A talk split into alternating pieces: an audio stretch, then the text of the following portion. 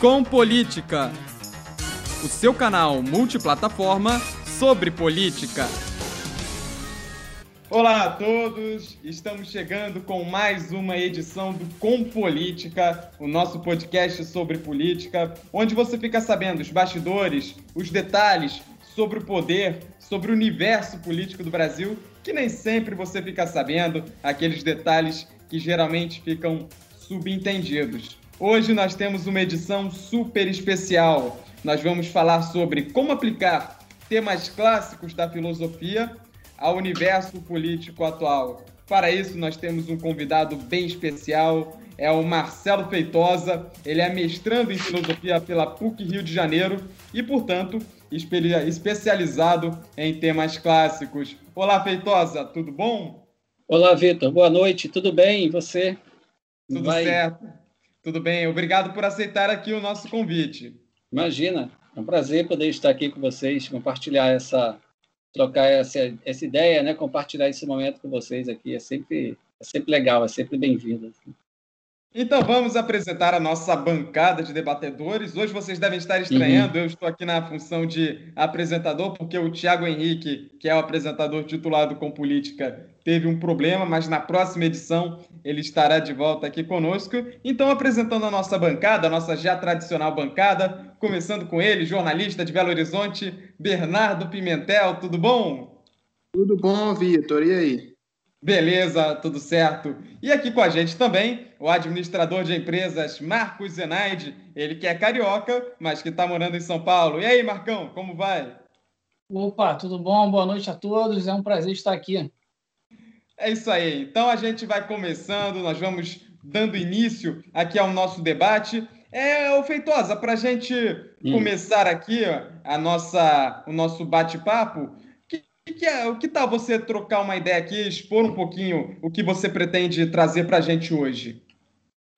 Tá, tudo bem. É, em primeiro lugar, eu gostaria de agradecer ao Vitor né, pelo convite, né, e aos demais organizadores, ao Bernardo né, e, e ao Marcos, é, de, de, de me possibilitar esse contato aqui com vocês e poder conversar um pouco né, sobre sobre essas questões políticas, ou mais especificamente de como a filosofia pode lançar um olhar sobre, sobre essas questões políticas. Então, é, o que eu vou tentar trazer para vocês aqui, que eu vou tentar conversar um pouco com vocês, é exatamente essa questão, é, é, é de como, né, como a filosofia pode dialogar com questões políticas, né? A princípio, isso pode até parecer uma coisa um tanto estranha, porque a política ela é, né, por, por natureza, digamos assim, um, é uma é uma das especializações da própria filosofia, um dos próprios campos de atuação da própria filosofia, né? Então é é, é meio que quase que uma coisa é, corriqueira, uma coisa normal de, de falar em, em, em, política a partir de, de, conceitos ou de princípios filosóficos. Isso, isso é algo natural, tido como natural desde sempre, né? É, basta lembrar, né, só para dar um exemplo, basta destacar que uma das obras clássicas mais imortais da história da filosofia, escritas a, né, a antes, de, antes de Cristo ainda, é a República né, de Platão, ela é uma obra né, de, de cunho político. Né? Ela é uma obra é, escrita por, por, pelo, é, pelo Platão como ele pensava um, uma espécie né, de Estado, né? Ou como seria a organização de um, de um, digamos assim, em termos gregos é sempre complicado fazer essas associações com o período moderno com o período contemporâneo, mas seria mais ou menos o Platão ali pensando como é que seria a organização de um Estado perfeito, né? Apesar de que o, o, o conceito de polis, né, para os gregos, não tem bem esse sentido de Estado, mas seria algo mais ou menos parecido, né, entendeu? Então, é, é meio que natural, né, pensar, é, falar de né, pensar a política por meio da filosofia. E a gente vai conversar então um pouco sobre isso. E, e, e óbvio que a gente vai tentar, né, vou tentar aqui trazer, né, para vocês um tentar fazer um diálogo ou uma ponte, né, o que seriam esses conceitos e como esses conceitos é que eu vou trazer para vocês aqui acontecem na, na vida real, na vida prática política, lógico, a partir do nosso próprio contexto, do nosso contexto atual, com tudo que vem acontecendo né, na, na política aqui no Brasil, que é para a gente ter mais ver, ver esses conceitos acontecendo com mais clareza. Então, basicamente é isso. Bacana, Marcelo Feitosa, obrigado pela sua apresentação. Vamos abrir então para perguntas aos nossos debatedores. Bernardo, Marcos, algum de vocês quer começar a fazer perguntas ao nosso Marcelo Feitosa? Sim, eu posso começar. É, é, concordo plenamente com o que você falou, Marcelo, sobre a conexão entre a filosofia e a política. São dois termos é, indissociáveis, né? E realmente é importante ter uma, um estudo é, sobre as questões filosóficas para decidir quem que a gente vai votar para ser o, os nossos governantes. E gostaria de saber, é, na sua visão, com o nosso presidente atual, é, se é, a filosofia do presidente Bolsonaro, filosofia de governo, ela pode se assemelhar com algum é, modelo clássico, seja é, da antiguidade ou da Idade Média, ou de é, outros é, governos que nós temos como exemplo aí na história. Marcos, é o seguinte, você trouxe uma questão interessante né, e está me perguntando como é que a, a, filosofia, ou como é que a gente pode pensar, como é que a gente pode entender, né, digamos assim, bem entre aspas, o que seria essa filosofia do governo de Bolsonaro, né? ou como né, a gente a filosofia iria pensar o, o governo do Bolsonaro. Então, é, como eu, eu, eu, tinha adiantado para vocês aqui, eu vou trazer para a discussão aqui uma reflexão a partir de conceitos clássicos, né, assim, que estão que lá na raiz. Então, até mesmo antes de falar, por exemplo, numa, digamos assim, filosofia do governo de Bolsonaro, eu me perguntaria ou, né, ou perguntaria para a filosofia, afinal de contas, qual é o papel dele, né? Qual é o papel do, do Jair Bolsonaro, né, que é o, da, o, de ser o atual presidente da República dentro de um regime democrático, né, eleito pelo voto direto, né? Qual, é o, qual seria o papel? Que, que papel é esse que ele exerce? Que função é essa que ele tem dentro de uma organização política? Entende? Existe uma questão que ela é anterior, né? O Bolsonaro, ele ele está ocupando. A gente precisa sempre ter isso em mente, né? Ele não está ocupando agora um cargo, ele não está ocupando um espaço dentro do campo político que foi criado para ele, né?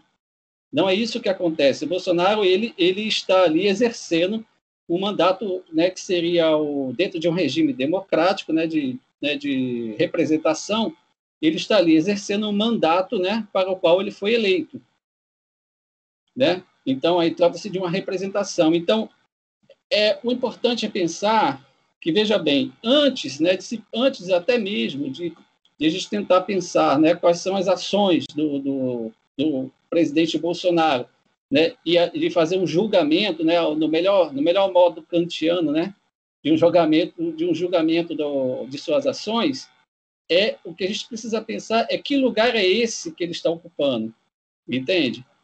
Então, é, essa discussão é um pouco mais profunda, porque ela já vem lá de trás de como a gente se organiza politicamente, entendeu? Então, note, né, né, observe que o lugar desse do Bolsonaro enquanto presidente da República é o de, é o de representação, ele é o, é o líder, né, é o, é, é o chefe do executivo da nação, né, de uma república chamada Brasil, né? Então, é, essa função ela existe, ela está lá, tá entendeu? e muitos já passaram, ele está atualmente e outros passarão. Mas o fato é, né, e o curioso é chamar a atenção de que a pessoa que assume essa função, ela está ali num papel de representação, entendeu? Então, antes de mais nada, o que é preciso a gente ter em mente é que existe uma constituição, né? Existe uma constituição de uma estrutura, né? De, de poder, né? Na formação da configuração de um Estado, onde há um lugar que é ocupado por esse indivíduo, né? Que atualmente é o Jair Bolsonaro, entendeu? Então, para responder a sua pergunta assim de forma mais direta, então dentro desse contexto todo que eu estou apresentando, tentando responder de forma mais direta, né? O papel que o Bolsonaro ocupa hoje e, e que é o de, o de chefe de Estado, né? Atualmente, ele é aquele papel que é ocupado pelo pelo, digamos assim, pelo, pelo responsável da, que seria meio que o, o cara que está ali no comando da própria tirania que o Estado representa entendeu? Você, a gente precisa entender que o Estado, né, e aí a gente tem a obra do, do Hobbes, né, o Leviatã, né, o Leviatã, se você for observar direitinho, que muitas vezes, quando a gente se refere a essa obra, a esse nome Leviatã, muitas pessoas já associam o Leviatã ao nome de uma figura, né? Geralmente assim como uma figura tirânica, né? Um soberano, um soberano mau, mas as pessoas esquecem que Leviatã, na verdade, é o nome que o Hobbes dá ao próprio Estado, né?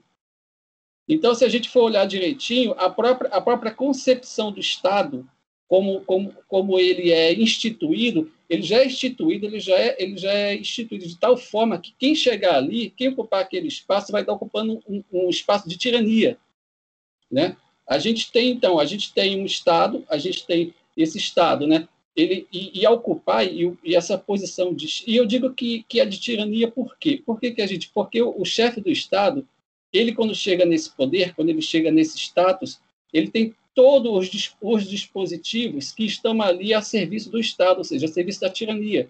O chefe de Estado é o cara que controla as armas, é o chefe das Forças Armadas, entendeu? É o cara que é, é o, o, é o, o indivíduo dentro da estrutura, dentro da, da organização política, é a pessoa que vai ter o poder de controlar as armas, entendeu? Por exemplo, né? Então, é, notem, né, que nesse sentido a própria Constituição, a própria maneira como o Estado se organiza já é uma forma tirânica, né? já, já é sob a forma de uma tirania. Coloca ali à disposição do, do, do né, do, do chefe do executivo toda a estrutura de repressão, por exemplo, entendeu? Que fica a serviço de, de, de quem está no poder. E aí, e você tem toda, né, uma, dentro dessa sociedade, você tem toda uma, uma organização social que, digamos assim, aceita essa tirania. Né? Ninguém questiona o Estado. Né? Você, vai, você questiona quem está no poder. Você vai questionar as ações, como, a gente, né, como você está perguntando agora, a gente pode aqui questionar as ações do Bolsonaro, se elas são boas ou mais, entendeu? Ou se, se ele é um bom ou mau gestor e coisas do gênero. Mas ninguém questiona o Estado, né?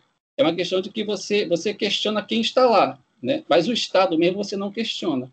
Então, isso isso já de, isso já de, de, partida já deixa claro como a própria, como a própria sociedade, né, a organização social, aceita esse, essa forma de poder do Estado, entendeu?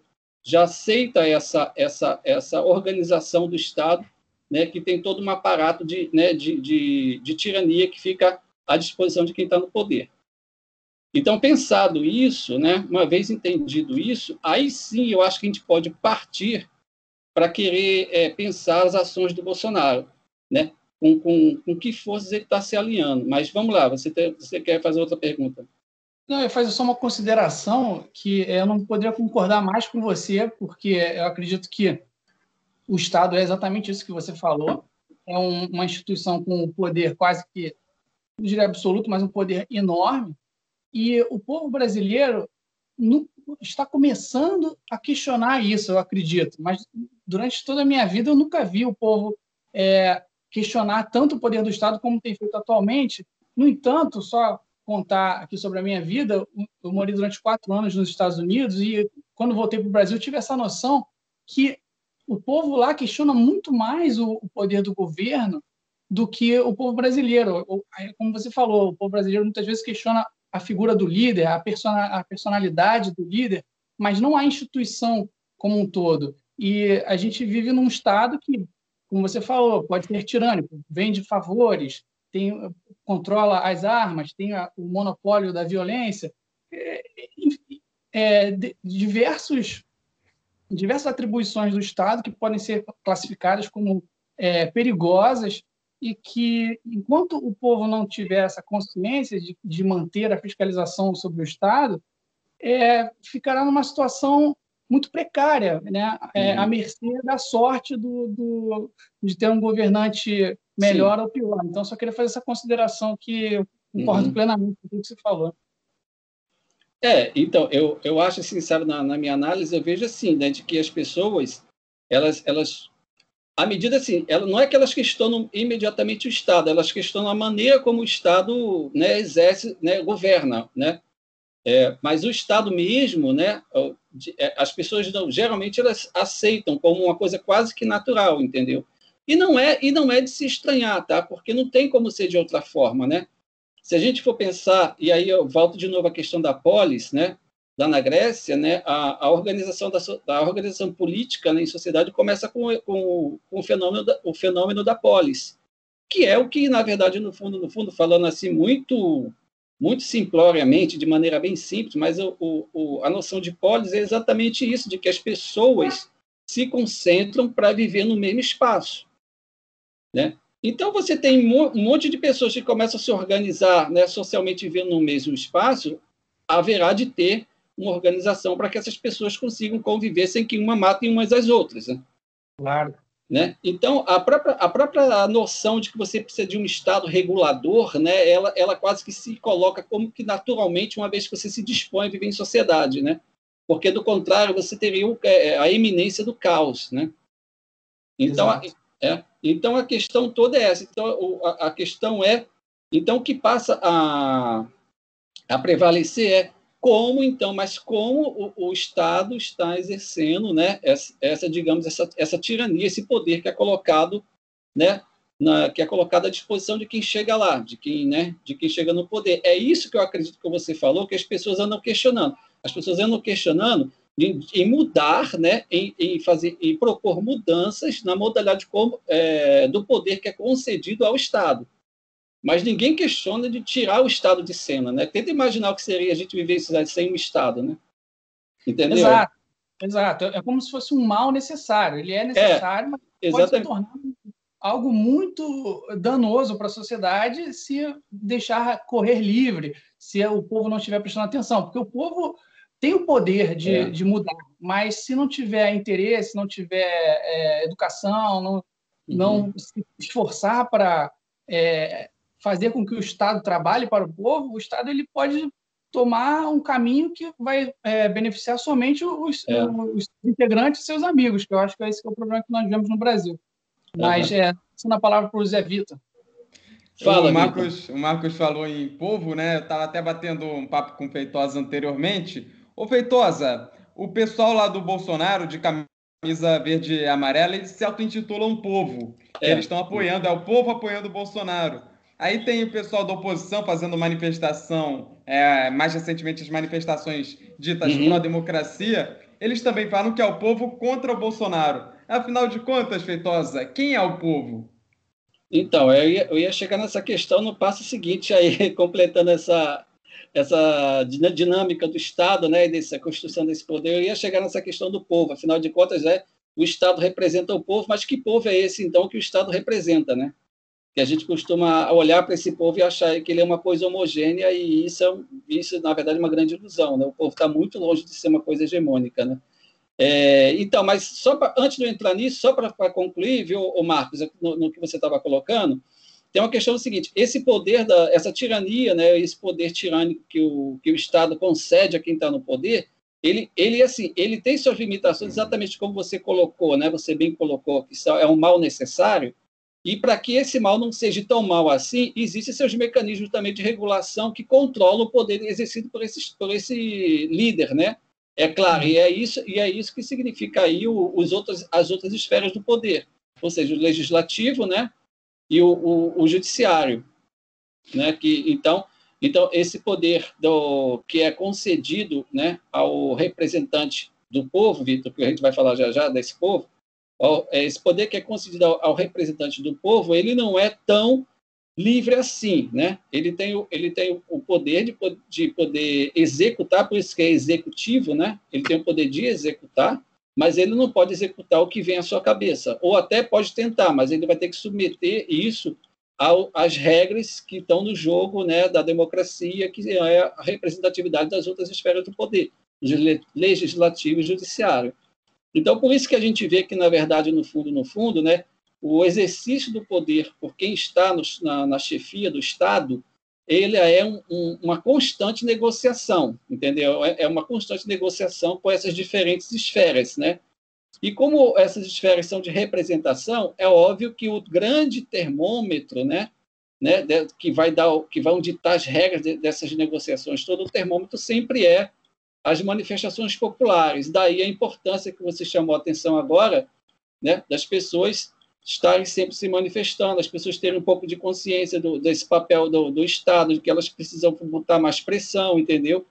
E isso é necessário por quê? Porque isso acaba sendo uma espécie de termômetro para as outras esferas do poder. Eu falo aí, né, o legislativo, né, com a representatividade dos senadores e deputados, né, e o judiciário através do, do Ministério Público e do STF, enfim. Esses que precisam regular, né, esses órgãos, eles existem para regular, para moderar esse poder exercido pelo chefe do Estado. Esses operam, sempre vão operar na medida desse termômetro que vem de fora, que são né, os índices de satisfação ou insatisfação do povo. Então, é, então só, que, só que tem o seguinte, só que, como eu falei para você que a Constituição do Estado ela é tirânica, por quê? Porque ainda assim, mesmo que esses, esses outros órgãos reguladores, como o judiciário e legislativo, né, queiram dizer que as pessoas estão pedindo isso, pedindo aquilo, olha, o povo clama por justiça no caso Marielle, né? vai gritar lá o judiciário, ou então vai gritar lá o legislativo, olha, o povo clama para que seja feita uma reforma é, administrativa para reduzir salário dos altos cargos públicos. Então, é, você tem lá os senadores falando, ainda assim, o máximo que eles podem fazer é avisar isso e chamar o chefe do executivo para negociar, entendeu? Sentar na mão, sentar numa mesa de negociação e falar assim, olha só, senhor presidente, né, o senhor que é o chefe do executivo, o povo está clamando por justiça no caso Marielle. Você precisa fazer alguma coisa para que isso tenha, apresente algum resultado, senão as pessoas vão ficar revoltadas. Aí o que, que o chefe do executivo faz? Beleza, vou anotar essa demanda aqui e vou autorizar a Polícia Federal, lá no Rio de Janeiro, a intimar alguém. Ou seja, note, observe que ainda assim a palavra final sempre é do, do chefe do executivo. Né? Observe né, o, o que acaba acontecendo nessa estrutura tirânica do Estado, né, o, o chefe do executivo acaba sendo sempre ele, ele que é o diferencial de tudo, entendeu? É, sempre acaba ficando na conta dele o que, ele, o, o que vai ser o que vai ser executado, por isso que é chefe do executivo, né? O que vai ser executado e o que não vai ser. Agora é claro que, né? Ele que segura a onda, caso ele resolva bancar de não ceder, né, para para as demandas populares, se ele não quiser ceder a demanda popular, cabe a ele depois segurar a onda e a pressão que vai vir, entendeu? Geralmente, aqui no Brasil, como nós somos um país muito pacífico, né, se esperam quatro anos para que essa insatisfação apareça, né? ou seja, sobre a forma de eleição. Mas você consegue, você consegue visualizar a estrutura, como é que ela funciona, entendeu? E como, e como esse, esse poder vem por meio de uma tirania sempre, sempre, tem uma, sempre é uma forma de, de ser tirânico. O que pode acontecer é de você ser mais flexível ou menos flexível, né? Historicamente, nós temos aí, né, né é, gestões, né, digamos assim, gestões de líderes que tinham a tendência, né, uma ideologia, a uma ideologia de esquerda, de fazerem uma gestão mais flexível, né, tentando atender, né, tentando atender a demanda da, da, do povo aí que o Vitor acabou de falar. Ou você tende a ter alguns líderes que têm tendências, né, tendências a, a, e também respondendo a sua pergunta lá do início, né, você tem líderes também que têm uma tendência a aderir a uma ideologia mais conservadora, né, de valores mais conservadores. Então, esses vão estar mais afinados, mais associados a uma minoria mais economicamente mais ativa, entendeu? E vai tentar dar conta da demanda dele. Então, o que a gente observa é isso, é esse movimento, entendeu? E assim, e a e a medida, né, e a medida da aprovação de uma de um de um governante sempre são as eleições. É a eleição que diz que acaba estabelecendo se as pessoas estão satisfeitas ou não com, com, com esse líder e com as coisas que ele anda fazendo, entendeu? E aí, voltando então à questão do Vitor, viu, Vitor, sobre a questão do povo, e aí Sim. o Vitor, o Vitor introduziu, então, uma questão muito interessante, que é a questão do povo. Então, tá, o que, que é isso? Então, a gente viu que a gente tem, a gente vive, né, a gente vive dentro de uma estrutura de sociedade, e a gente viu que a gente tem um Estado, desculpa, e aí a gente tem um Estado, né, que se organiza de forma tirânica. Beleza, ok? Mas então a gente pergunta, então, mas aí o que, é que acontece? Né? Você tem lá um líder, vamos pegar aí o nosso, nosso grande líder, né? Da, do nosso grande presidente atual. Gente, ó, eu estou tentando ser irônico, tá? o, nosso, o, o, nosso grande presidente Jair Bolsonaro, vamos pegar ele como exemplo. Então, o que, que acontece? Né? Ele vai e toma uma medida, né? Uma, o, ele vai é, dar uma canetada e baixa um decreto onde ele determina um, uma determinada coisa e aí vem uma enxurrada, recebe uma enxurrada de críticas, né? E, e essas críticas falam assim, ah, mas essa medida dele é contra o povo, essa medida aí é impopular, essa medida é, é uma medida que vai prejudicar o povo. Aí, por outro lado, você tem o, o Jair Bolsonaro vai fazendo as coisas que ele faz, que sabemos muito bem, né? São inúmeras, né? As coisas que ele anda aprontando. Aí ele vai e faz uma dessa e quando chega na hora dele dar uma entrevista, ou falar com seus eleitores ali na gradezinha ali, ele vai falar, não, mas eu estou fazendo isso para... Ou, por exemplo, quando ele manda flexibilizar né, as medidas da, da quarentena, porque precisa abrir a economia, que senão o país vai quebrar, ele diz, mas eu estou tentando proteger o povo. Aí você, peraí, né? Aí você se pergunta, peraí, mas afinal de contas, né, que povo é esse que um, um, uma ação de um presidente, ele afirma que é em, em favor do povo, e a oposição a ele diz que essa ação dele é desfavorável ao povo.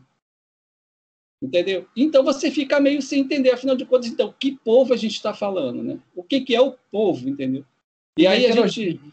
Pois é, exatamente. Aí o que, que acontece? Aí a gente chega num, num, num debate que foi muito, muito recorrente na, na filosofia política do, do século XVII, que era o seguinte, de que houve, houve esse entendimento que dentro do, do, do, da esfera do, né, da vida prática, ou seja, do âmbito da política, né, o que existe realmente não é um povo, mas sim uma multidão, entendeu?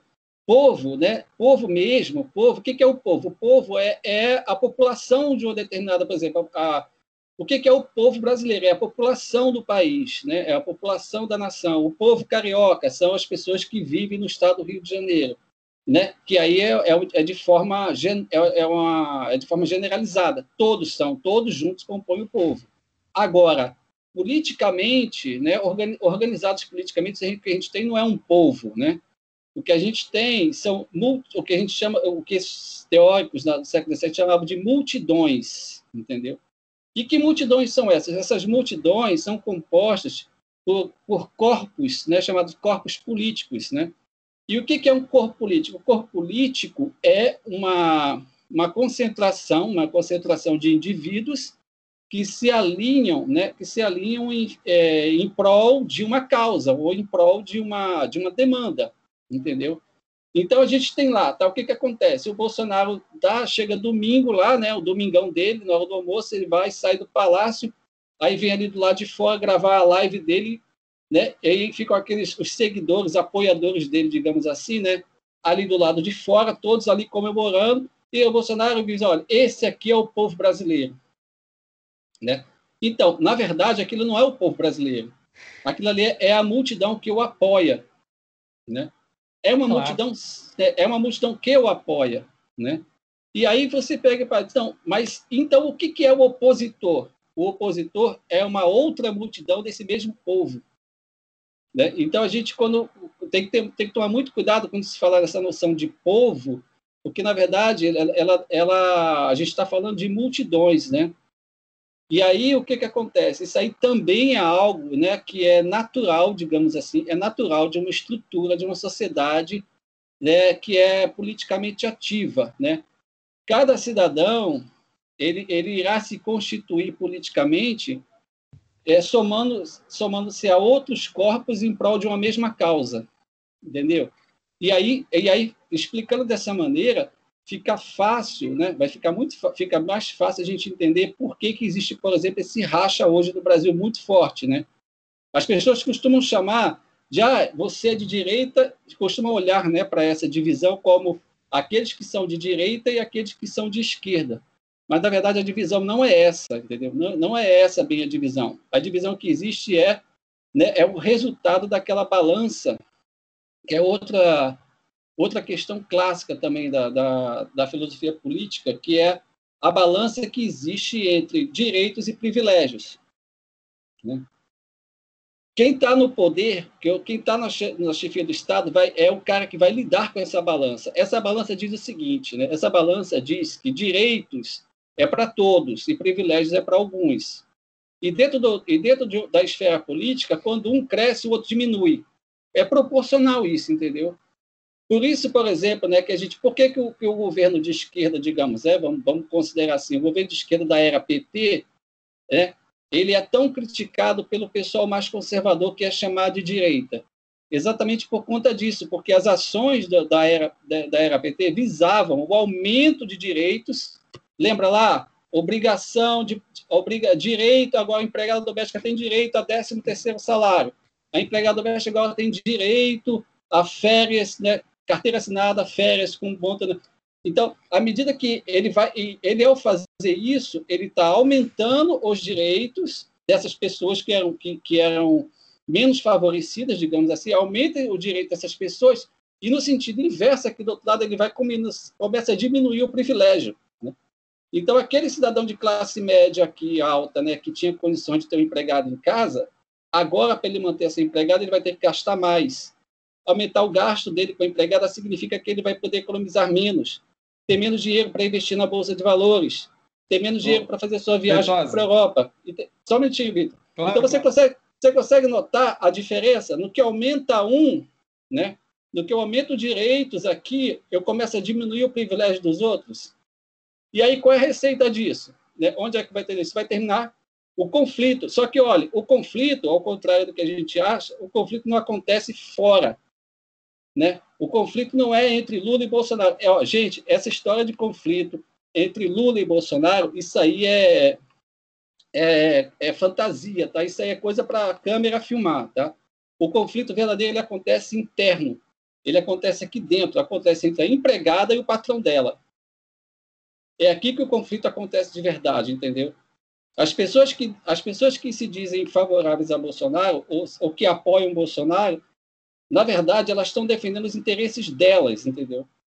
E que interesses são esses? Esses interesses dela, a manutenção do interesse dessas pessoas passa diretamente pela, pela, pela não é a repressão, mas é a supressão dos direitos desses menos favorecidos. Entendeu? É aquela história, quanto mais pobre você for, mais rico eu serei. Entende? Então o conflito ele nasce aqui dentro, ele nasce, ele é interno. Por isso é que por isso que a gente fala que se tratam de, de multidões, né? Essas multidões, elas vão estar, elas vão estar em rota de choque umas com as outras. Entende? Rosa, eu, eu vou passar Oi, a palavra daqui a pouquinho para o Marcos. Eu vi que ele levantou o dedo, Marcos. Eu acho que ele estava concordando desde o começo ali com você. Acho que rolou uma discordânciazinha. O Bernardo já tinha levantado o dedo Gente, antes. Desculpa, eu, vi. eu, não vou... vendo, eu não estou vendo o Bernardo. Desculpa, Bernardo. Eu não estou te vendo aqui. Eu só estou vendo o Vitor e o Marcos. Tranquilo, então, eu, vou, eu vou passar então, a palavra para o Bernardo, que ele quer fazer uma pergunta ao Feitosa. Vai lá, Bernardo. Tá. Eu queria falar um pouco do âmbito estadual também. E... O Rio de Janeiro vem passando nos últimos anos por muitos problemas em relação aos governadores. Né? A gente vê que praticamente nesse século XXI, tirando a Benedita da Silva, que completou o mandato em 2002, todos os outros governadores tiveram Sim. a condenação, né? E a prisão decretada. Então, eu queria saber de você, ô Marcelo, é, hum. qual que é a sua opinião, filosoficamente falando, em relação a isso, de todos os governadores terem acabado dessa maneira e de como o Estado do Rio de Janeiro fica né, nessa, de, com toda essa confusão? Tá. É... Boa pergunta, Bernardo. Seguinte, eu acho que na, no, âmbito do, no âmbito estadual isso não muda muito, tá? Eu acho que, que a, assim, conceitualmente falando, o que acontece é, é você vê a repetição da mesma estrutura, sendo que aqui, né, o, o chefe o chefe do executivo, o chefe que é o governador do estado, é o que ele vai ter a, a serviço dele são as forças policiais, né? Polícia Militar, Polícia Civil, né, e não o Exército, não Forças Armadas, como no caso do presidente, né, e o Legislativo formado pelo, né, pela, pelos deputados estaduais, né, e não tem Senado. É, e, o, e a Justiça também é a mesma, então, basicamente, o que muda é isso, tá? Beleza, mas eu entendi sua pergunta, você quer saber o que, que acontece com o Rio de Janeiro uhum. para ter esse histórico né, devastador aí do, né, das gestões de seus governadores. Cara, eu vou te falar, eu, sinceramente, eu me faço essa pergunta há muitos anos. Eu sempre, eu costumo brincar, eu passei um, um longo período da minha vida, eu não, eu não, morei no Rio de Janeiro, eu morei em Recife. E, e tive experiência também com outros estados, como São Paulo o, e até Curitiba, lá no, no Paraná. São Paulo e, e, Paraná têm todo esse histórico de terem, de terem um longo histórico de, de partidos né, digamos assim, de direita, né, conservadores. Mas ainda assim, cara, ainda assim, Recife nem tanto, mas ainda assim, o que a gente observa nesses estados é que mesmo eles tendo um, um, uma história, de, um histórico, né, de gestões, não, digamos, não muito de esquerda, ainda assim você via uma gestão que tentava manter uma espécie de respeito pela coisa pública, entendeu? Eu acho que o grande problema do Rio de Janeiro, e aí eu fico muito feliz de saber da Benedita da Silva, porque a Bené, eu tenho orgulho de, de, de ter sido amigo da Bené, porque a gente não tem contato mais há muitos anos, né? mas eu, na minha, no meu início de atividade como no, na militância estudantil dos anos 80, eu tive a oportunidade de conhecer a Bené e, a gente, e eu trabalhei em campanhas dela ainda, né, lá atrás, ainda quando ela estava assistindo a Tâmara vereadora, muito de ser governadora. Então, eu fico muito feliz de saber que ela pelo menos ela conseguiu escapar dessa cena, né? Mas, enfim, cara, falando do Rio de Janeiro, o Rio de Janeiro tem esse histórico mesmo, tá? O Rio de Janeiro é, é as pessoas é como se as pessoas, as pessoas elegem muito mal seus governantes, né?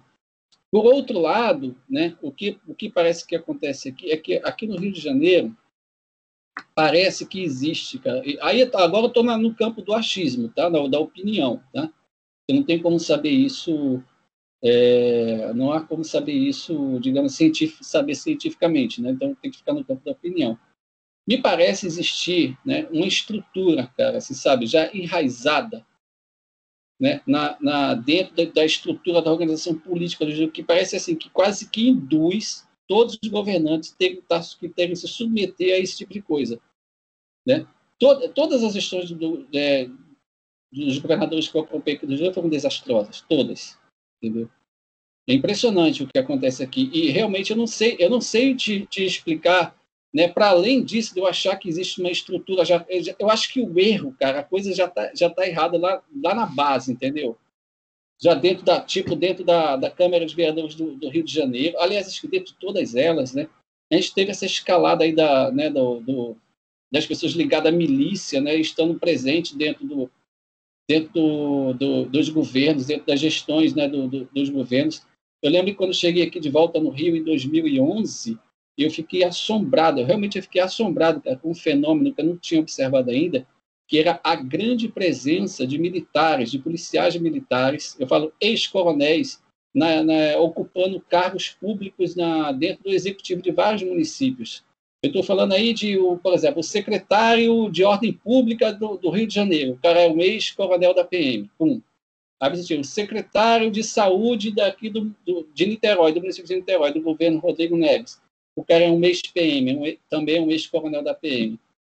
Então, sabe, eu fico me perguntando, né, como é, como é que a gente vai, como é que a gente entende então esse esse fenômeno? Como é como entender a presença de, de tantas pessoas ligado a essas forças, digamos assim, paramilitares, né, que, que é o que a polícia militar é, estão presentes ali dentro das gestões públicas, dentro do executivo, né? Isso, isso para mim é muito perigoso. Isso para mim é, é, bem, é bem ilustrativo, sabe? E eu acho que ajuda um pouco a gente entender isso que você está me perguntando. Ajuda um pouco a explicar por que que vem sendo uma sucessão de fracassos aqui nas gestões dos governos do Estado do Rio de Janeiro. Eu acho sim. Agora, com certeza, né, nós, enquanto, enquanto né, as multidões né, que compõem o povo do Rio de Janeiro, né, a gente tende, tende a fazer bem que vista grossa para isso, tá?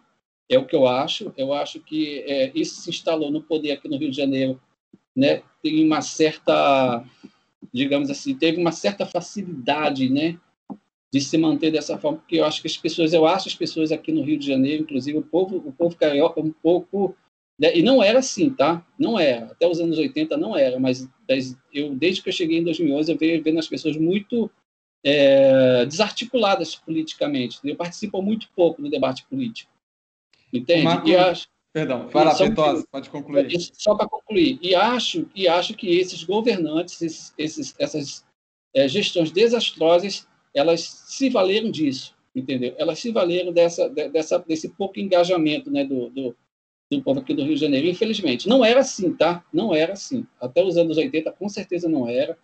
E eu não sei o que aconteceu aqui nessa cidade nesse período que eu passei fora, nesses 20 anos que eu passei fora, mas realmente o, o, a situação é desastrosa. O Marcos tinha alguma consideração a fazer a fala do Feitosa, a fala anterior? A palavra é tua, Marcos.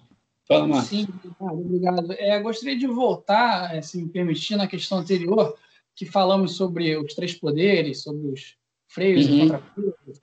É, queria saber se, na sua opinião, Marcelo, os três poderes eles podem é, agir não independentes um do outro, mas acaba eles podem agir em conluio um com o outro, se pode haver algum tipo de conspiração, de, de troca de favores, porque nós sabemos que o legislativo ele deve é, fiscalizar o judiciário, né? Se uhum. algum é, ministro do Superior Tribunal Federal fizer alguma coisa muito errada, algum crime, os senadores que são as pessoas capazes de é, empichar um, um ministro do Superior Tribunal Federal. Ao mesmo tempo, os ministros do Superior Tribunal Federal eles são indicados pelos é, líderes do executivo, os presidentes. É, pois é. Nós tivemos quatro mandatos consecutivos do PT e atualmente a maioria dos ministros do STF foram indicados pelos é, presidentes desses quatro mandatos. É, e, e, a gente vê também que seriam esses é, ministros verdadeiros juristas ou serão eles uma mistura entre um jurista e um político? Porque é um cargo indicado por um político. Então, uma pessoa com capacidade de argumentação política, com é, uhum. um conhecimento do, do, da, das pessoas no poder, terá mais facilidade de chegar lá. Você vê, por exemplo, acho que o maior exemplo seria o ministro Dias Toffoli, um, um, um, dos mais novos a chegarem a, a, esse, a essa posição. Já trabalhou como é, advogado do Partido dos Trabalhadores, não era é, concursado como juiz, não era um juiz, e foi indicado para o, o Superior Tribunal Federal. Então, é, eu, gostaria também de saber a sua opinião sobre a situação do Brasil, que eu, eu vejo que ainda há uma, uma independência dos poderes, apesar que um influencia, pode sim influenciar o outro de uma maneira perversa, mas comparando com o, o nosso vizinho, a Venezuela, onde, no meu entender, os três poderes foram é, tomados pelo executivo e, e eles agem é, sempre de acordo um com o outro. Eu queria saber se você concorda com isso, se realmente é, na Venezuela esse, esse problema é, é, mais avançado e se no Brasil é, é, você enxerga dessa forma esse problema também. Tá, vamos lá. É, antes, antes de eu te responder, o, meu Deus, o Bernardo, Bernardo, você, você ficou com alguma dúvida em relação à coisa do, do Rio de Janeiro, do Estado? Não, você deu para entender. Deu, né? funciona né? mais o mecanismo. Deu para tá. entender. Tá. Mas se tiver mais alguma, alguma colocação para fazer, pode fazer, tá? Mas eu acho que é aquilo mesmo, cara. Então, beleza. Marcos, voltando então para a sua questão, o que acontece é o seguinte: é, é assim, né? Na verdade, o, o, eu vou começar, eu vou começar pela, tentando explicar um pouco o que, ser, o que deveria ser essa estrutura, né? O legislativo, né, ou seja, né, a, a, tanto o Congresso Nacional como o Senado, eles deveriam né, na verdade, o que a gente tem em cara é o seguinte: nenhum dos três cumpre direito à sua função. É, essa que é a verdade, né? Então, o Legislativo e o Senado deveriam estar ali para cuidar das leis, né? Debates, como você mesmo falou, né? E a gente sabe, né? Essa, com o tempo, né? A, dentro do, dentro da, da sociedade, né? Dentro da sociedade, novas demandas vão surgindo. É óbvio, é óbvio né? O tempo passa, então, então as leis precisam ser reformuladas, né? Muitas precisam ser revistas, então, caberia, essa seria a principal função né, do legislativo, seria essa, ou deveria ser isso. Né? O, o, o Senado e o Congresso Nacional, cara, é, é o local do debate. Você sabe, sabe aquela velha reunião de condomínio, né, uhum. né, que, que a gente tem no prédio, e que desce todo mundo, aí, ó, reunião, tá cheio de problema aqui, então vamos reunir para resolver? E aí você reúne todo mundo e, ó, a minha laje lá tá com vazamento quando chove. Aí, porra, cara, então vamos ter que consertar. Aí tem que ser dinheiro do condomínio.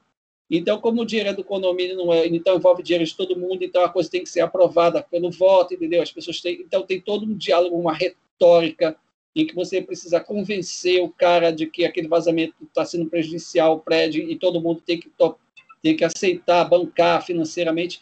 Papel, então, esse exemplo simples é só para ilustrar que esse é que deveria ser o papel do legislativo.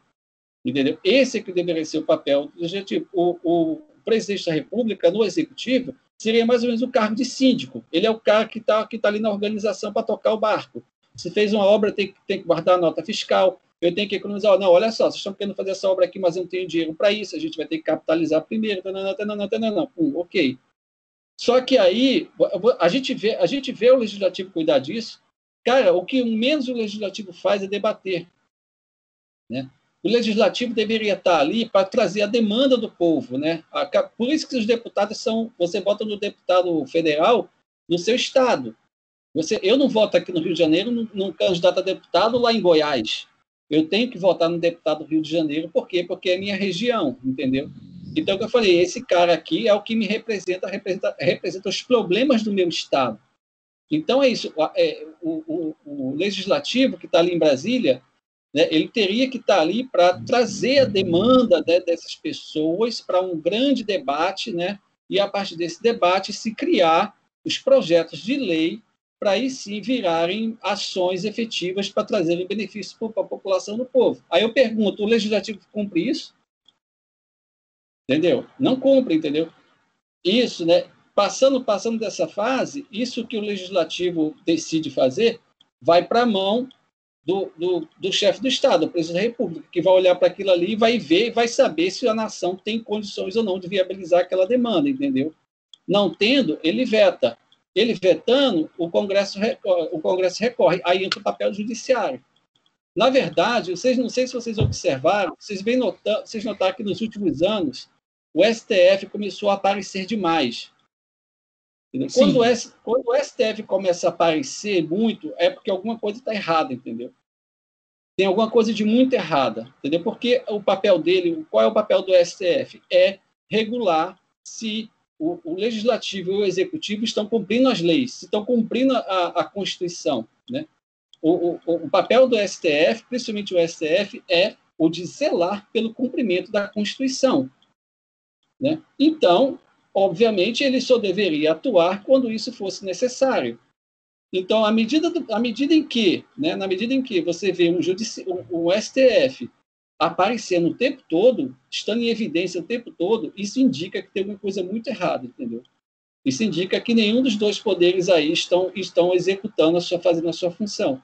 Nem o, nem o legislativo está legislando, né? ou seja, né? É, tentando debater né? E, e, criar leis que dê conta da demanda da população, nem tampouco o presidente da República está fazendo o seu papel de, de zelar pela, pelos interesses da nação. Entende? E aí fica, aí chega, joga tudo nas costas do STF.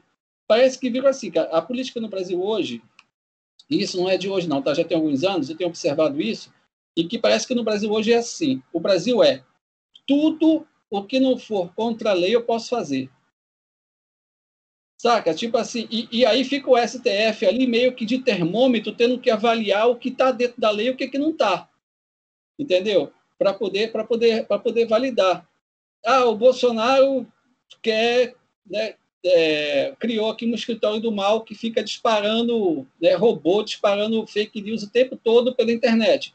Aí o STF, aí só que estão, pô, mas eles estão mentindo, estão usando dados é, não verídicos. Aí o STF vai e proíbe, pum.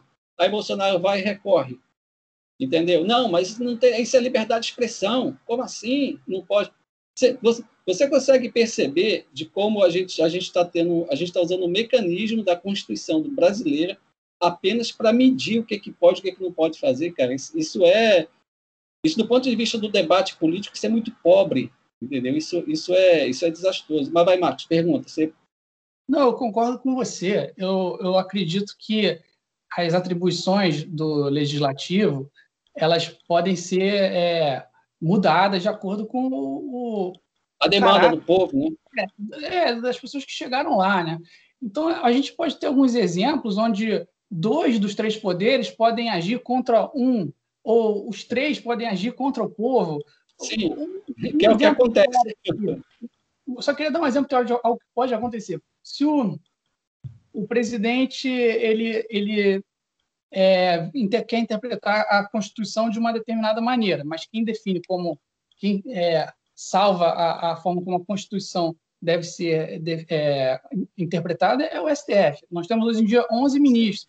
Digamos que há um, um debate lá dentro onde sete dos ministros vêm de uma forma, quatro vêm de outra. O, o executivo, numa situação hipotética, pode virar para pode em conluio com o legislativo, é, talvez é, pagando, talvez é, dando favores, entrar num acordo para eleger, um, um, mudar o número de é, ministros no STF. E aí de 11 passa para, não sei, 25. E aí esse presidente agora pode é, indicar mais é, 11 para 25, é, 14, né? 14 uhum. novos é, ministros, e agora esses 14 é, se juntam com os quatro anteriores que já votaram, que queriam votar a favor dele, e agora você tem uma, uma aberração na, na democracia, né? O sistema dos três poderes é, ruiu num cenário, é, nesse cenário que eu é, citei. E, mas esse é só um, uma das diversas maneiras que nós podemos ver isso, como foi o caso do mensalão, onde o, o, o governo petista pagava para os é, deputados, para os senadores, para passarem medidas. Uhum. Então, assim, é, apesar do, do, do sistema teoricamente funcionar é, para o bem do povo, ele tem é, essas é, características que podem ser aproveitadas por pessoas mal intencionadas, concorda? Ah, sim, claro, total. É, na verdade, eu diria, eu diria a você que, que eles, né, eles agem, to, todos os três poderes, eles agem entre si, a partir do, do, de uma, digamos assim, de, uma, de um grande acordo visando cada um conseguir manter o seu interesse, entendeu? É, é tipo, cara, é tipo assim, é, é o bem público, né, é a riqueza da nação sendo ali dividida né, entre os interesses dessas três esferas. Há muito, há muito tempo a gente não tem mais né, uma, uma configuração né, no, no nosso Estado, na nossa democracia, a gente tem mais uma configuração que respeita, que tem sequer o respeito de governar para o povo. Né? há muito tempo, tá? Isso não é de hoje, não. Então, o que acontece lá é que cada, cada vez mais a coisa foi se intensificando e eles estão ali, né, em nome do povo, Vitor, esse povo que, que não existe, Vitor, né, e politicamente também é esvaziado, é, em nome desse povo, eles, na verdade, o que eles estão fazendo é, é negociando seus próprios interesses, entendeu? Eu nunca vi, é, é, eu, eu, nunca vi, como falei para você, da mesma forma também que eu nunca vi a presença de tantos militares, de, de polícia, ocupando cargos públicos em secretariados de governos municipais, eu também nunca vi em toda a minha vida a presença de tantos juízes, né? Também, ó, haja vista que o nosso governador, né? O nosso governador aqui é um juiz. Eu nunca vi também isso, cara. Eu nunca vi. Deveria ser proibido, entendeu? Isso aí, isso é uma coisa que não é, é não, não, não é saudável para a democracia, se é, se é que você me entende, entendeu? Para a democracia, isso não é saudável. Você ter figuras que ficam transitando de uma esfera do poder para outra, entendeu? Se você, é, se você, se você decidiu ser né, um, um, um, juiz ou alguém do, do, do, do Poder Judiciário, você jamais deveria ocupar um cargo público, do Executivo, por exemplo, entendeu? Porque isso, isso mostra, né, isso é perigoso para a democracia, por quê? Porque a, a, a, saúde da democracia ela depende da, da, da manutenção da, in, da independência desses três poderes, entendeu? E o que a gente vê hoje é que essa independência ela não, ela não existe mais. Simplesmente não existe. Os três poderes hoje, atualmente, há um bom tempo já tem, já tem estado assim, eles não são mais independentes. Eles eles, eles é, se fortalecem numa, numa, espécie de acordo, de acordão que existe entre os três, entendeu? Onde fica bom para todo mundo, né? precisamos não precisamos lembrar que eh, não preciso lembrar aqui que na época lá quando o início da pandemia né, foram, é, foram encaminhados 29 pedidos de abertura de, de, de investigação de impeachment para Bolsonaro. E o, e o presidente né, da Câmara sentou em cima dos 30. E sequer, ele sequer colocou isso para ser, para deu, deu, como é que eu dizer, deu início ao procedimento de abertura de investigação, é, abertura de investigação de impeachment, entendeu? Ele sequer fez isso. Ele, ele não tinha esse direito, entendeu? Ele, se, se, ele não tinha sequer esse direito, mas ele fez, entendeu? E, e isso aí vai se negociando. Então, eu me pergunto, por que, que ele não fez? Do que, que ele tem medo? Do que, que ele está temendo, entendeu? Por que, que ele se coloca, né? Por que, que uma atitude monocrática dele né, pode se opor ao interesse de um, de um, de um, de um colegiado lá, da, uma parte do colegiado do, né, do, da Câmara que quer, o, que quer a abertura do pedido de impeachment, mas ele não, ele monocraticamente decide. Né? E ele nem é juiz, ele só é o presidente da Câmara, entendeu? Então, isso para mim deixa muito claro o quanto, o quanto a, a independência dos três poderes ela, ela não existe mais. É, ela, e isso, isso não é nada saudável para a democracia. Nada. Beleza, a gente vai caminhando aqui. Calma aí rapidinho, Marcos. É porque a gente já está com mais de uma hora de gravação. E o papo, quando é bom, passa bem rápido mesmo, né? Poxa, por mim a gente continuava aqui falando por horas e horas, a gente vai caminhando aqui para o final do nosso Com Política. Vamos para as considerações dos nossos debatedores. Eu já vi que o Marcos quer falar alguma coisa. Então, Marcos, toco para você aí para fazer as suas considerações finais, por favor. Ok, Vitor, obrigado. Só queria falar sobre essa transição entre membros de um poder para outro. Eu acho que é, é, muito comum você ver entre os membros do legislativo e do executivo, né? A coisa mais comum. O nosso presidente Sim. atual ele era deputado. A, a Dilma saiu do, da presidência e tentou é, eleição para senadora, não conseguiu em Minas. É, essa é a coisa mais comum. Então, não sei se isso é tão problemático, mas, mas o, o, o, se tiver tempo, uma coisa que eu gostaria de voltar e perguntar é sobre a questão dos direitos, né? Que nós falamos sobre a, direitos e privilégios, a questão uhum. da, dos direitos de, de setores como das empregadas domésticas. A minha, a minha questão é, gostaria de saber sobre o ponto de vista é, de quem estuda filosofia, se um direito ele pode é, ser na verdade um privilégio disfarçado de direito. Eu vejo que existem casos onde o, um governante, um, um, um membro do legislativo eleito, pode tentar passar uma lei, criar um direito, mas não necessariamente porque o povo ganha um direito que alguém pensou que, que é necessariamente faria bem para o povo, não necessariamente ele é um, um faria um, bem para o povo. Eu vejo, vou dar um exemplo aqui bem é, comum no dia das pessoas, da educação pública. A educação pública, ela, nas nossas universidades públicas, por exemplo, ela deveria ser um direito, né? Um direito que todos têm a educação. Mas será que esse direito ele é um direito ou ele é um privilégio? Porque, é, obviamente, é, nem todos os, os, jovens conseguem ingressar nas, nas, universidades públicas. Então, isso não é um direito de todos. É, infelizmente, são justamente os mais afortunados que é, ingressam. Se você pegar uma média da renda familiar do uhum. estudante da universidade pública, essa média ela é, é, superior à média da renda familiar do povo brasileiro como um todo, mesmo com, com as cotas.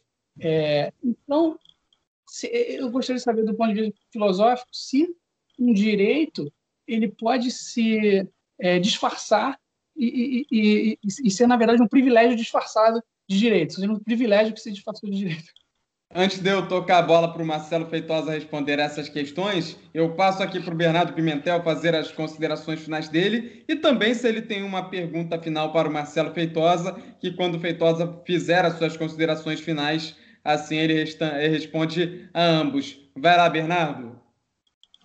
Eu achei muito importante a gente falar sobre isso. Eu acho que a filosofia ela está muito ligada à política, principalmente nesse momento que a gente vive, né? Um momento complicado em todos os aspectos, né? Principalmente aí passando por esse momento de pandemia e a situação do país bem complicada, né? No momento político. Então, achei muito importante a gente falar sobre isso. É... Eu acho que uma última pergunta que a gente poderia deixar é o que, que ele espera em relação ao, ao governador Wilson Witzel, se ele pode estar tá fazendo diferente nesse, nesse mandato e se ele espera que o próximo prefeito que for eleito esse ano, né, nessa, nessa eleição, que inclusive pode ser o, o Eduardo Paes voltando para o cargo, se ele pode uhum. fazendo um, um grande mandato e o Rio de Janeiro, tanto como estado como cidade, está vivendo dias melhores e com mais segurança. Marcelo Feitosa, toco para você, meu irmão. É, temos alguns questionamentos finais do Marcos e do Bernardo também. É, já agradeço aqui de antemão pela sua participação. Então, toco essa bola para você, meu irmão, responder aos questionamentos dos debatedores e também fazer as suas considerações uhum. finais. Beleza, Vitor. Eu vou tentar ser, breve, tá? Para não alongar, a gente já alongou demais. Mas vou começar pelas questões, então. Vou começar pelo Marcos primeiro, então. Marcos, respondendo a sua questão final, e, e de forma bem rápida, conceitualmente falando, eu diria que não. Né? Um direito não pode, não deve servir de um privilégio disfarçado ou como um mecanismo de chegar num privilégio. Conceitualmente, isso não, isso não faz sentido, seria um erro na Matrix. Porque, assim, por quê? Porque, como eu expliquei antes, assim, o que, que é o direito, o que, que vai diferenciar uma coisa da outra? Direito é para todos, né? Uma coisa que é, que é tida assim, você não pode. Tudo aquilo que você estabelece por meio de um direito é para todos, indistintamente, né? sem diferença de classe. Assim, eu falo conceitualmente. Enquanto que o privilégio não. Quando você estabelece um privilégio, né? por, é, por exemplo? É, para você, para isso ficar mais fácil de entender, do ponto de vista conceitual, é pensar ali a relação público-privado, né? Público-privado, o que, que é essa relação? Tipo assim, você na esfera do público, né? Na, na categoria, na, na, na vida, na vida pública, digamos assim, na coisa pública, você precisa respeitar as leis, né? E você precisa respeitar o direito de todos. Mas, por exemplo, dentro da sua casa, dentro da sua casa não, entendeu? Dentro da sua casa é um ambiente, do, é a esfera do privado, entendeu? Então, é, se na rua, é, por exemplo, pode dar um exemplo bem simples, na rua, se você andar pelado, você andar nu na rua, você vai preso, né? Porque existe uma lei que proíbe. Mas dentro da sua casa, você pode andar nu para lá, lá e para cá sem problema algum. Né? Então, essa, isso é um privilégio. Andar nu dentro da sua casa é um privilégio em relação né, ao direito né, que garante às pessoas que ninguém vai andar nu na rua. Então, eu estou te botando esse exemplo bem bizarro, só para deixar claro entendeu, a diferença de um para o outro, né? de que existe coisas que é da esfera do, do, do direito, que é para todos, e aquela coisa do privado, que é para poucos, entendeu? Agora, respondendo à sua pergunta se existem, se existem disfarce, eu diria que sim. Eu diria que sim, que existem sim, existem, existem mecanismos que usam, né, que usam dos direitos para, na verdade, esconder privilégios. Infelizmente, a gente vê isso. E isso acontece por quê? Porque se criam as leis, se criam os direitos, mas não se criam os mecanismos de garantir o cumprimento desse direito. E é aí que crescem, exatamente, só para usar o exemplo que você deu, do acesso à universidade pública como sendo uma coisa que é um direito de todos, mas na verdade sabemos que poucos é que conseguem chegar lá porque são né, são economicamente mais, mais favoráveis, se esconde exatamente nisso, se esconde na falência do ensino público. Você dá direito né, de acesso ao, ao ensino público universidade gratuita, mas é uma educação de funil, né?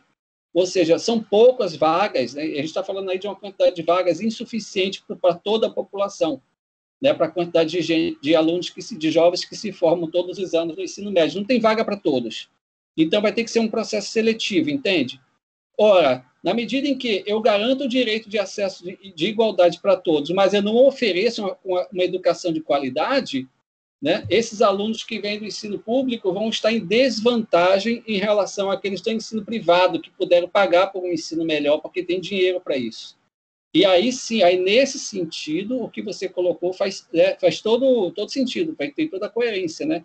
O aluno lá né, que, que teve dinheiro para pagar um, um ensino melhor, irá conseguir a vaga no ensino público de qualidade porque teve, teve uma preparação melhor. Então, o problema, eu digo para você, o problema é não adianta só criar o direito, não adianta só criar, aumentar os direitos da população, você tem que criar também as formas, viabilizar para que aquele direito seja possível, esteja ao alcance de todos, entendeu? E isso acontece em geral. Então, respondendo a sua pergunta, sim, existe isso sim. E agora, tentando responder a, a pergunta do Bernardo sobre a, a, o meu prognóstico, o que, que eu acho. Cara, olha, eu não sei. Tem uma galera do direito lá da PUC, cara, e o chefe do departamento de direito da PUC, ele falava uma coisa que, né, nos nossos encontros do, do, grupo de estudos em Espinosa, ele falava uma coisa que eu sempre achava muito interessante.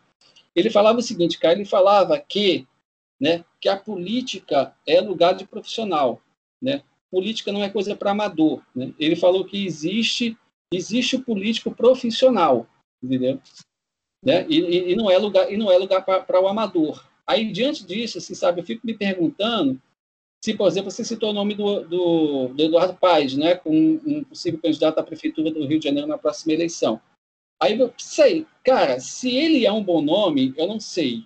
Mas se a gente levar em consideração isso que o Chiquinho falava lá da PUC, cara, será que ele realmente não é uma pessoa que está mais preparada? É um político profissional, né? Passou aí por, por, uma gestão recente e foi investigado para caramba, né? Fizeram de tudo, fuçaram tudo a vida do cara toda para tentar achar, tentar achar alguma irregularidade dele e, e, aparentemente não acharam, entendeu? Então, se ele conseguiu passar, né? Pelo lá pela, pela peneira do, da Lava Jato ou coisas do, do gênero, né? Ileso, né? E, e vai poder se candidatar tendo a experiência que ele já teve das gestões anteriores, né? Frente. Sabe, cara, eu não sei. Isso aí vai depender muito, muito do pleito eleitoral, vai depender muito de quem vem como candidato, entendeu? Mas tenta imaginar um segundo turno com Eduardo Paes e, sei lá, e o próprio né, Crivella, saca? Em quem, que a gente vai, em quem a gente vai votar? Aliás, aqui no Rio de Janeiro, gente, o Rio de Janeiro está fazendo passar por essa experiência toda eleição, né? Que sou obrigado a, a escolher, a votar no menos pior, né? Por falta de opção, né? E, então, eu espero que na próxima. Mas eu vejo assim, atualmente eu vejo assim. Eu vejo que o cenário político aponta para isso, tá? A gente vai ter uma eleição municipal ainda esse ano e que vai ser muito focada por esse parâmetro. Você vai votar naquele que é o menos pior. Você vai escolher o menos pior, saca? É quase é. como. Agora, para governador, para governador, não sei. Para governo, o Bernardo, só para fechar, Bernardo, para governador, não sei. Só sei de uma coisa, cara o Witzel é muito ruim, cara. O Witzel é um desastre. Ele é um desastre sobre todos os aspectos. Ele é, sabe? Prefiro não, não, não, não, não comentar outras coisas, mas assim, ele é um desastre, sabe? Se, se é político, se para ser um bom político você tem que ser profissional, ele é muito amador. Valeu, Marcelo Feitosa, pela participação. Muito bacana esse bate-papo essa edição especial aqui do Com Política, colocando ali é, filosofia e política juntos. Obrigado, Bernardo. Obrigado, Marcos, também pela participação. No próximo episódio, o Thiago Henrique também de volta aqui conosco. Então é isso aí, Com Política desta semana fica por aqui. Espero que você tenha gostado. Manda seu feedback pra gente. Nós estamos nas redes sociais. É tudo arroba Com Política. Beleza? Um forte abraço para você e até a próxima!